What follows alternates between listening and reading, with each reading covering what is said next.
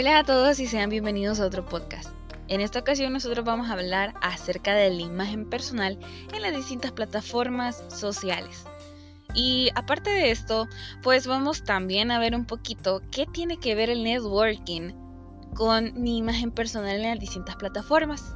Bien, vamos a empezar con WhatsApp, que es como la que todo el mundo utiliza, donde los contactos nos pueden ver. Aquí puedo hablar con mi comadre, con mi compadre, con mi primo, mi tía, mi mamá, mi papá. tenemos los grupos de familia y así. Hoy les voy a enseñar unos pequeñitos trucos para que ustedes puedan tener ahí un mejor uso de WhatsApp y también que lo utilicemos, obviamente, para poder ser elegibles en un trabajo. Bien, lo primero que vamos a tocar ahorita es la foto de perfil. Y te preguntarás, ok, pero ¿y eso qué tiene que ver? O sea, es WhatsApp. Obvio que voy a poner la foto que yo quiera. Pues... Error. Cuando tú buscas un trabajo, lo primero que pones ahí en tu CV para que te contacten, si quieres un contacto así de que ufalas a las primeras, pues es obvio que tú vas a tener que dar tu número de teléfono. Las compañías, por enfocarse en el branding, que tú eres el empleado, la marca de la compañía, la cara de la compañía, en donde quiera que tú estés, tú eres esa compañía. Forma parte de tu vida como persona. Entonces, ahora imagínate que yo tenga una foto de Naruto siendo una teacher y que todos mis alumnos, en dado caso, miren esa foto de Naruto y los padres de familia si es que estoy trabajando con niños pequeños. ¿Qué pensarán de mí? Y en eso no nos vamos a enfocar, que la ansiedad social, que, que, los diferentes problemas que nosotros podemos llegar a tener. Eh, no, no nos vamos a enfocar con la inseguridad ni nada de eso, nos vamos a ir al objetivo que es obtener un buen puesto de trabajo, que seamos una imagen elegible para la compañía, empresa, institución a la que nosotros estemos postulando. Entonces, ¿cómo es que la foto me puede llegar a afectar? Tu foto uh, tienes cuando vamos a ir por partes, ¿no? Cuando tú estás aplicando un puesto de trabajo, es importante que tu imagen sea aceptable dentro de los estándares. O sea, tú puedes poner una selfie, no hay ningún problema, pero que se mire aceptable en los términos de la sociedad actual. No vamos a poner una caricatura, que un gatito y que demás. No, eso dejémoslo para los estados. Y vamos al siguiente tema. Antes de, antes de movernos a la siguiente parte, les quiero decir que cuando ustedes estén buscando un trabajo y pongan su número de teléfono personal en su CV para que los contacten, dejen la foto en público, al menos por el momento en que el periodo de elección se va a realizar. No tienes que tener miedo, tienes que ser el candidato elegible y que te conozcan y que miren un poco más de tu personalidad. Bien, ahora sí, nos movemos hacia los estados. Los estados tienen una parte eh, de doble filo. A veces tenemos contactos ahí que no queremos que vean nuestros estados y demás. Si tú conocías la parte de ajustes de privacidad, compartir solo con todos mis contactos o eliminar, digamos, este tipo de visualizaciones. Hace todos los contactos que yo escoja. Te recomiendo que si vas a publicar un meme, que eso es lo usual, ¿no? A todo el mundo nos gustan los memes, incluyéndome. No es bien visto tampoco que tu jefe pueda eh, ver en ese tema como es El Salvador. Mm, si vas a hablar de los clúster y cosas así, ¿no? Ese tipo de memes que ahorita están en tendencia. Entonces, no creo que el jefe le gustaría ver ese tipo de memes, al menos que, que tu imagen se mire afectada por ello. Siguiente, las notificaciones. Hay un montón de grupos que nosotros tenemos, podemos asignar qué trabajo y qué todo esto. A veces estamos en reuniones de trabajo, estamos, no sé, X motivo y demás. Esto les va a ayudar a ustedes en todos los rubros que ustedes consideren pertinentes. Podemos ir a los ajustes de las notificaciones para que solamente salgan o se desplieguen en la pantalla los mensajes de los grupos. Así cuando tú estés en una reunión, cuando estés, digamos, en algún lugar, ah, tú sepas, ok, voy a contestar nada más los de grupo porque esos son los que me interesan. Para trabajo, estudio, súper funcional. Ese es un pequeño tip. Y vamos al siguiente. A veces nosotros estamos tan absortos haciendo diferentes actividades en nuestro día a día y nos olvidamos que el jefe, a la coordinadora, a nuestro futuro empleador, a que tenemos una entrevista con esta nueva modalidad que ha surgido a través de, de estos tiempos que nosotros estamos pasando en estos momentos. Y tú dices, chin, se me olvidó, ¿no? Pues te tengo un truco. Las notificaciones de WhatsApp todas vienen por defecto o a veces tú configuras un sonidito que tú puedes ocupar para todas las notificaciones.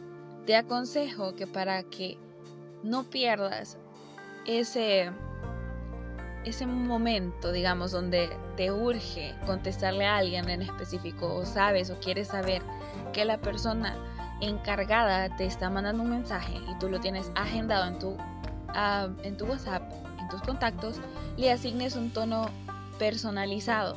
Así todos los demás tonos van a surgir y van a, y van a caer, pero tú, a ti no te interesa eso te interesa lo de cierta persona. Eso te va a ayudar a contestar más rápido, a ser más eficiente y también a tener un mayor control acerca de lo que puedes, cuándo y lo que no puedes contestar en ese momento. Así que te dejo estos tips. Y ahora bien, ya dejamos la imagen personal de WhatsApp y vamos para Facebook. En Facebook nosotros podemos hacerlo lo más personal posible, ahí no hay ningún problema. Pero recuerda, las publicaciones que tengas en público que aseguren que no te vayan a afectar en tu vida profesional. Trata de evadir temas acerca de política, de religión, a quemar a alguien, burn somebody, como le dicen el roast ahora. No hagas un roast en público, que si la fulanita, el fulanito te debe dinero, te aconsejo que no hagas el roast así, que no hagas el roast público, sino que lo mantengas solamente en tu círculo de amigos y que nadie más, aparte de las personas que tú quieres que vean esas publicaciones, porque también las puedes personalizar, lo hagan. Bien, vamos allá. Los memes y publicaciones ofensivas o que a veces nosotros publicamos de que, ah, mi papá me abandonó quizá, o eh, ah, digamos, tengo que no creo en los, eh, en los hombres, que no creo en las mujeres, que mi ex, que mi futuro novio debe tener esto, que eso y lo otro. Esas publicaciones son divertidas y por supuesto que las puedes hacer y las puedes realizar, pero así como mencioné en el punto anterior, trata de que eso no se mantenga público. Así que desde este momento ve a revisar tu, Facebook, todo tu feed y di, bueno, esta publicación para estos amigos, esta publicación la voy a personal, personalizar. Necesito que estés súper pendiente de todo esto yo sé que al principio te va a costar, pero, pero ya a medida que pase el tiempo te vas a ir acostumbrando. Esto no quiere decir que tú vayas a privarte de expresarte en las plataformas. Claro que no, pero hazlo de manera más consciente. El día de mañana no sabemos si fulanito o fulanita nos van a introducir con otras personas o que nos van a recomendar. ¿Se acuerdan del networking? Pues bien, ahí estamos, ya un poquito aruñando ese tema. Entonces, como tú no sabes quiénes probablemente te pueden recomendar con X o con Y compañía, ah, te recomiendo que seas muy, pero muy atento a lo que publicas y a lo que no. Y cuando yo me estaba refiriendo a, aquel, a que yo no creo en los hombres, yo no creo en las mujeres, que mi ex, que mi padre, que mi madre, que mi tía, que los terrenos de la abuela, demás, son, son divertidos, sí. Pero si los reclutadores miran eso en tu perfil, lo más probable es que no te contraten y eso es porque vas a dar una imagen de una persona desequilibrada emocionalmente o que no puede lidiar con problemas de estrés emocional. Y no queremos eso. Lo mismo va para Instagram. Sube las fotos, trata de mantenerlo lo más decente posible. No dejes de expresarte, eso no es el punto.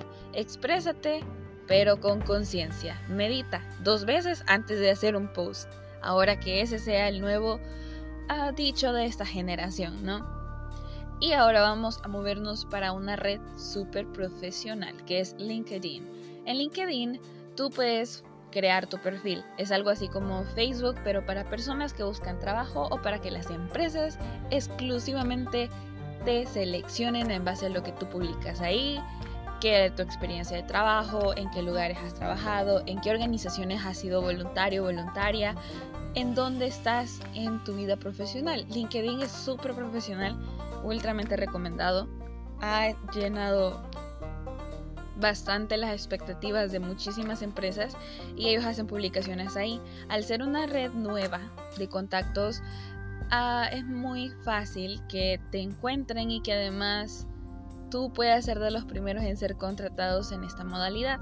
En LinkedIn, mi respuesta sería publica, publica cosas. En las otras redes sociales tú puedes publicar, pero con conciencia.